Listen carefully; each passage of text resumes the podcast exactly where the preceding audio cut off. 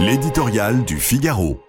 Une riposte vite par Gaëtan de Capelle. Évidemment, le sujet ne fera pas lever les foules comme la réforme des retraites. Pourtant, une autre affaire tout aussi importante pour l'avenir de notre économie se joue en ce moment même à Bruxelles.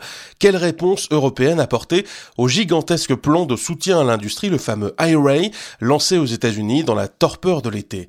Syndicats et politiques feraient preuve de responsabilité en se mobilisant de toutes leurs forces face à cet accélérateur de désindustrialisation. Car depuis sa mise en place, les entreprises du monde entier défilent au guichet de l'oncle Sam 400 milliards, excusez du peu, ouverts à tout désireux d'investir dans la transition écologique sur le sol américain. Appâtés par les dollars de Joe Biden, plusieurs projets européens, dans les batteries ou l'hydrogène par exemple, ont soudainement traversé l'Atlantique. Derrière ces délocalisations se cache le déclin accéléré de notre industrie, les destructions d'emplois et la perte de contrôle des technologies de demain. L'Europe étant l'Europe, aucune riposte n'a encore été mise en place face à cette offensive inédite, on connaît la chanson, dans un ensemble de 27 pays aux intérêts parfois très divergents, façonnés dans le dogme de la concurrence pure et parfaite, il ne coule pas de source d'ouvrir en grand du jour au lendemain les vannes des aides d'État. Surtout lorsque, aux grandes dames des gardiens du temple, les entreprises ont déjà pris la fâcheuse habitude de tendre la sébile